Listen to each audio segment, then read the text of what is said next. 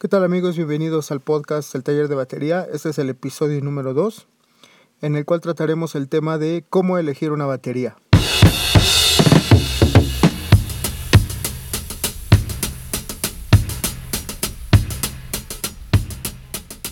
Bueno, como ya saben, mi nombre es Héctor Córdoba, soy baterista y pues esta ocasión vamos a hablar de este tema de cómo elegir una batería, siendo que a muchos de nosotros cuando empezamos a tocar eh, que empezamos en esta parte de, la, de las clases o que empezamos con un amigo que tiene una batería y no la presta, llega un momento donde pues ya tienes que comprar la tuya, ¿no?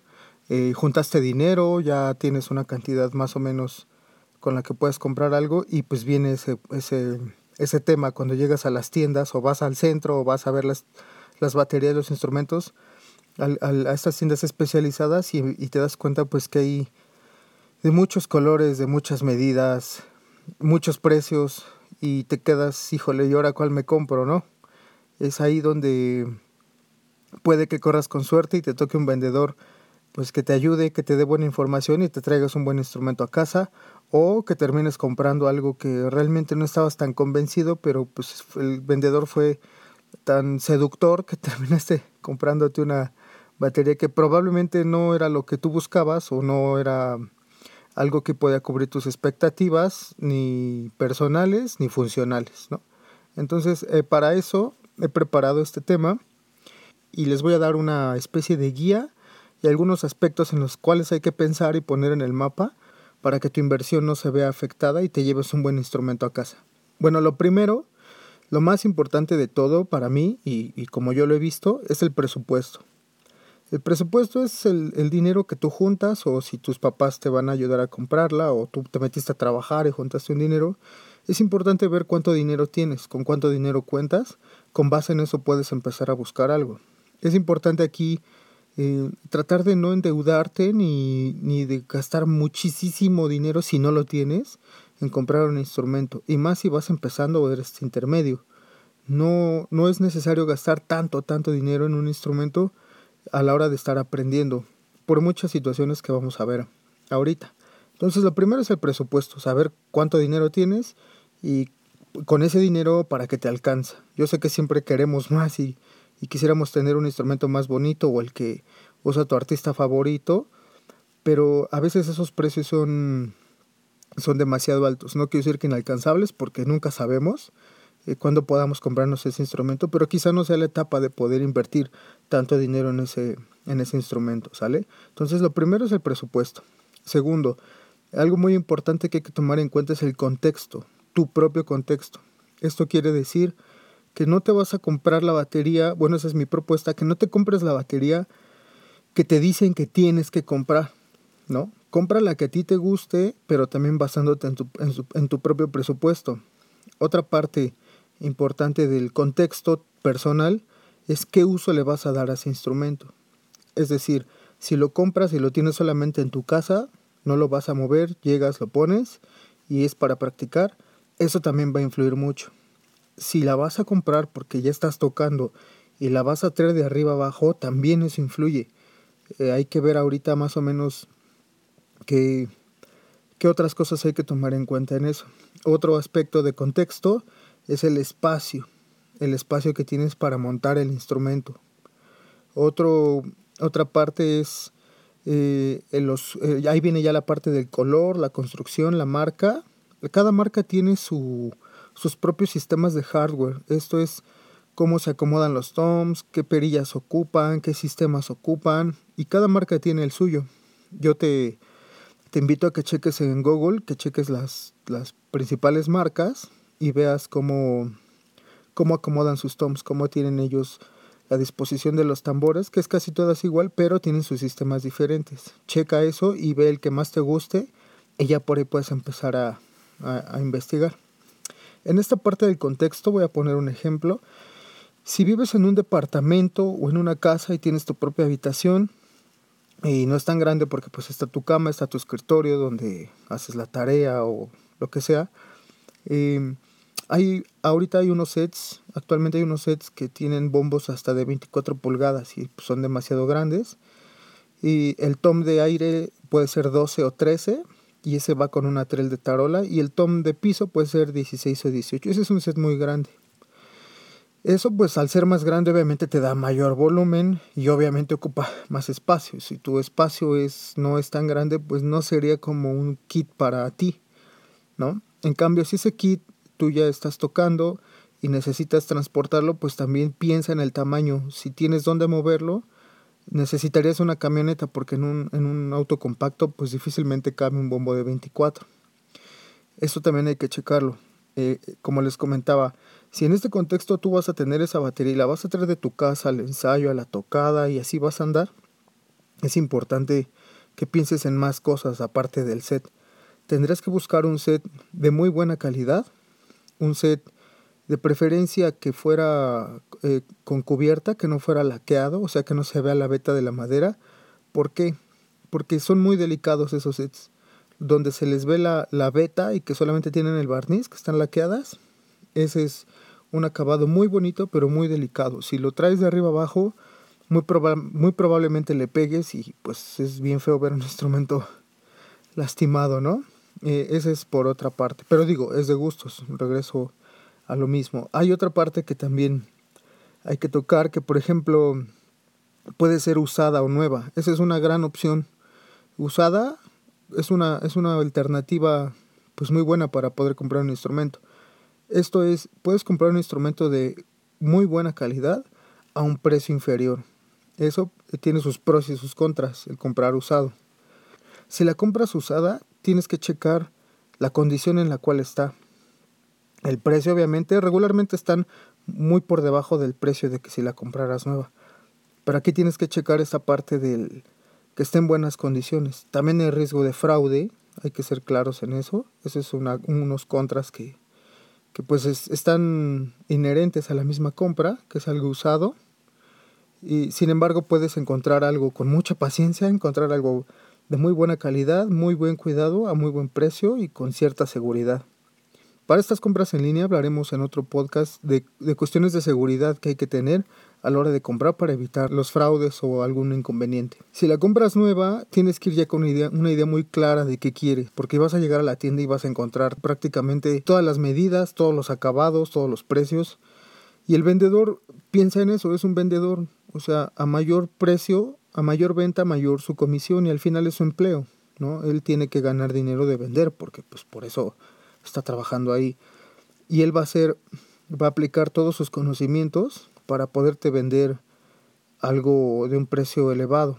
Entonces tú tienes que ir firme, tienes que ir convencido de que traes cierto dinero y ese es el dinero que vas a ocupar, porque puede que tengas más y te embarcas y, y pides una tarjeta prestada y haces mil cosas para tener ese instrumento. Entonces hay que, hay que ir muy decididos a hacer la compra para lo cual ya tú investigaste. Como les decía, busquen en, internet las marcas, vean los modelos y chequen los precios más o menos en cuánto andan y si puedes ver a la tienda, no vayas con el dinero, ve, observas un scouting, revisa los precios, todo esto, hablen con el vendedor, este, si trae todos los accesorios, cómo te la entregan, si te la llevan a tu casa, checa todo eso para que el día que vayas a comprarla, ya sea que lleves el dinero en una tarjeta o lo lleves en efectivo, se recomienda llevarlo siempre en una tarjeta y que vayas acompañado. Eso es importante. También, por ejemplo, hay muchas cosas que se encuentran en el centro de la Ciudad de México. Es importante tener en cuenta que no hay estacionamiento en las tiendas. Casi ninguna tienda tiene estacionamiento, salvo un par. Y hay que también ver eso, eh, checar la ruta, dónde voy a dejar mi coche. Las cajas de las baterías son grandes cuando te las entregan, o sea, hacia dónde voy a caminar. Este, tengo que ir acompañado. Eh, muchas veces los vendedores te ayudan, te ayudan con tus cosas a que las lleves a tu auto y, te ayudan a guardarlas, ¿no? Pero hay que checar muy bien todo eso, porque luego si te estacionas frente a la tienda y le dices al policía, espérame tantito, voy por mi batería, regreso, ellos en realidad no les importa. Ellos igual también están haciendo su trabajo y pues puede que te multen o te pongan el inmovilizador de la llanta y pues ya, tu batería ya tiene un costo extra ahí. Entonces también eso en el presupuesto de la batería también tienes que checar eso. Si te vas a ir en un taxi, si vas a pagar estacionamiento, vas a pagar gasolina, el tiempo que vas a invertir todo eso hay que meterlo en, a la hora de, pensar en comprar la batería. Bueno, seguimos adelante. Ahora les me gustaría hablarles, por ejemplo, de la planeación de ese presupuesto. Voy a poner algunos casos, puede haber miles de ejemplos, pero estos casos son bien específicos. En la planeación del presupuesto tú pones tu total y hay que tomar en cuenta un poco lo que les comentaba ahorita. Bueno, me voy a ir en taxi, me voy a ir en coche, hay que echarle gasolina, hay que pagar el estacionamiento. Todos esos son gastos que podrías meter o no al presupuesto. Pero supongamos que es tu primer batería, no tienes ni platillos, ni pedal, nada. Entonces, si compras una batería, una batería de un rango medio, te viene los tambores, lo que le llaman el shell pack, y el hardware, ¿no? Que son atriles de tarola, de contratiempo, de platillos, todo esto. Es con lo que vienen, y ahí vienen con pedal de bombo, obviamente, esas series. Si no tienes los platillos, pues si te gastas, es decir, vamos a poner un ejemplo, que tienes 10 mil pesos, que serían como 500 dólares estadounidenses, si tienes ese presupuesto, ese es tu total, y no tienes platillos, muchas veces tú te vas con que te compras tu batería y te gastas exactamente los 500 dólares o 10 mil pesos y te traes tu batería a tu casa, llegas súper contento, te ayuda el vendedor a llevarla al carro y ya estando en tu casa, ya llegaste, la bajas, sales súper emocionado, alarmas y cuando ya alarmas te das cuenta que los parches que trae pues, pues suenan raro, ¿no? Suenan, no suenan como esperabas, bueno, eso tiene que ver con afinación y con el mismo parche. Y, oh sorpresa que no tienes platillos. Los platillos, pues ya haciendo cuentas, pues más o menos son otros 500 dólares, 10 mil pesos de unos hi-hats, un Radeon Crash, aproximadamente. Y ahí es donde muchos no pensamos en eso, que compramos solamente la batería pero no tenemos platillos. Bueno, hay que pensar en eso. Si tienes los 10 mil pesos, lo que podrías hacer es conseguir un set más barato, ya que hayas visto lo de tu espacio, si la vas a andar transportando, o se queda en casa, todo eso. eso, eso ya lo tienes. Y a partir de ahí buscas un set que no esté, que no rebase los 10 mil pesos o los 500 dólares americanos que sea por debajo de ese precio para que tengas un rango de poderte comprar un platillo, unos hi-hats, un crash, un ride. Si no tienes ninguno, yo recomiendo que te compres unos hi-hats. Ya con el tiempo puedes ir comprando los demás, porque si tienes hi-hats, ya puedes empezar a tocar, pero si no los tienes, pues tener un crash, pues no, no es como muy, no es muy común y no sería como tan didáctico tener un crash solamente. Entonces piensa en eso, si tienes ese presupuesto para la batería, pues mete también ahí unos, un par de hi-hats. Ese sería por un lado. Muchos de ustedes ya tienen platillos. Y dice, bueno, yo tengo aquí unos hi-hats, eso, ya todo. Y a lo mejor me compro igual mi batería, pero mi pedal, el que tenía, ya está fallando, ya está flojo, o lo quiero cambiar, y eso es lo mismo. Puedes bajarle un poquito el presupuesto a la batería para que puedas meter un pedal que te alcance y poderlo comprar nuevo. Todo lo que son pedales que son eh, piezas que están en movimiento, la cadena, los valeros, todo esto, yo sí recomiendo que se compre nuevo, porque es en la mejor condición en la que va a estar. Los pedales usados, muchos de ellos, no es una regla, pero muchos de ellos ya fueron intervenidos. O precisamente por eso los venden, porque ya tienen alguna falla, ya meten un ruido. Entonces, pero regreso a lo mismo, es depende de tu presupuesto. Si no tienes el presupuesto para uno nuevo, pues tampoco te frustres, ¿no? Pues compra el usado y tú dale y hasta que tengas ya puedes, hasta que juntes más dinero ya podrías comprar uno nuevo, ¿no? Entonces en la planeación del presupuesto hay que meter estos, estos gastos que les platicaba, ¿no? Que son un poco los viáticos, o sea, el transporte, los alimentos que vayamos a consumir, el pago de estacionamiento y ya llegar con una idea súper clara en caso de que vaya a ser una batería nueva para que no, no gastemos el dinero que no tenemos en un set que está precioso y suena súper bien, pero no estaba planeado. Entonces es importante este, adherirse a ese plan y tener esa disciplina de no salirse del plan y tener ese presupuesto bien, bien planeado y no destinar todo solamente a la batería si es que quisieras invertir en platillos o, en, una, en una trail de, platillo o en un pedal de bombo o algo que te haga falta, un clutch, no sé, algún accesorio, unas baquetas, unas baquetas de efecto, podrás aprovechar ese, ese presupuesto para poder hacerte de, de más cosas. En el caso de los que van a comprar una batería y que la van a transportar, lo mismo, hay que meter a ese presupuesto las fundas, Las fundas deben ser de una calidad mediana. Hay unas que son muy baratas, pero son muy delgadas.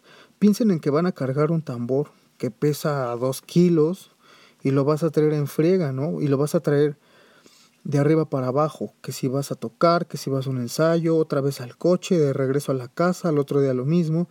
Entonces esas fundas con el uso pues van dando de sí, se van, algunas se rasgan. Si son de una calidad intermedia pues van a durar y van a proteger bien al instrumento. Algunas que son acolchadas. Cuando subes y bajas cosas, a veces, casi es una regla, se te caen, ¿no? En lo que estás acomodando. O si hay gente que te ayuda, que lo hace de, de buena fe y de buena gana, pero no tienen como el, el, no tienen tanto cuidado a la hora de subir o bajar las cosas y a veces las avientan. Entonces, con unas buenas fundas, pues te liberas de esa de ese sufrimiento de ver cómo avientan tus cosas. En el caso de si viajas, por ejemplo, me ha pasado eh, en el aeropuerto, pues en el aeropuerto tienes que llevar un estuche o una funda muy muy buena con candado porque pues ya hemos visto en algunos videos cómo tratan el equipaje en los aeropuertos, ¿no? Entonces es importante invertir en, un, en unas buenas fundas si las vas a si las vas a mover. Y bueno, seguimos adelante. Viene esta otra parte pues de la estética. Pues sí, sí, ya tiene mucho que ver con, con tus gustos, con lo que... el color que tú quieras, ¿no? Este, el acabado que quieras. Todo esto basado en lo que ya platicamos antes. Viene esta parte también de las medidas, ¿no? Las medidas es, es, un tanto lógico, pero lo voy a decir, a medidas a, menor diámetro, o sea, más pequeñas, tienen un sonido más agudo, no explotan tanto los graves, y eso depende pues también para qué la vas a usar. Si la vas a usar para estudiar, para practicar, pues en realidad no tendría tanto problema y sirve de que no ocupas toda tu, tu, tu espacio con una batería, ¿no? Podrías tener una pequeña y eso, pero si vas a tocar, pues hay que checar el estilo de música que estamos tocando y el sonido que estás buscando. Si necesitas algo muy gordo, pues piensa en un bombo como mínimo 20 y de ahí para arriba y que te alcance, pues, ¿no? Esa es, esa es la parte de las medidas. El sonido, pues las, las maderas que son de las maderas que son de baterías que no superan los 10 mil pesos suelen ser unas una madera estándar ahorita no vamos a hablar tanto como de maderas no es el punto pero pues no tendrías como que preocuparte tanto por eso. O sea, todas esas baterías tienen un sonido de marcas buenas, tienen un sonido estándar que es un buen sonido, ¿no? Ya si compras por debajo de los 5 mil pesos o de los 250 dólares, sí ya empieza a demeritar. Ahí esas baterías ya no te dan, no te ofrecen tanto sonido, no te ofrecen esa calidad de sonido como te lo ofrecería otro set de unos 10 mil pesos o 500 dólares americanos. En cuanto a la configuración, tú lo decides. Si la música que estás tocando es eh, que implica muchos fills, acompañamiento con toms, pues sí busca por lo menos tener tres toms, dos arriba, uno abajo, por lo menos. Si es más de acompañamiento, pues con un tom arriba y uno abajo, que, y ahí puede ser 12 o 10 arriba y abajo 14, 16, que es más o menos lo que te, lo que te venden en las tiendas, ¿no? El set que yo ocupo, por ejemplo, a mí me acomoda mucho el 12 arriba y el 16 abajo. El 14 también se lo llego a tener abajo, pero arriba es como mi sonido estándar, con eso puedo tocar casi todo. Este, hacer fills muy rockeros o hacer fills como más, más, más hacia lo latino, le subes un poquito la afinación y pues te da, ¿no? En ese, en ese sentido. Y una cosa más que es súper, súper, súper importante que casi nadie le pone atención es el banco de batería y la alfombra. Algunos ya vienen con banco, ¿sí? no son los mejores. El banco debe ser amplio y debe ser cómodo, porque vas, piensa que vas a estar mucho tiempo sentado y luego hay bancos muy pequeños o que son muy duros y duele, ¿no? Cuando, cuando estás sentado ya un, buen rato. La alfombra de la batería también es importante tenerla. Y pues espero que esta información les haya servido. Esto fue el segundo podcast del taller de batería. Mi nombre es Héctor Córdoba. Búsquenos en las redes sociales, en Facebook como el taller de batería. Hasta luego.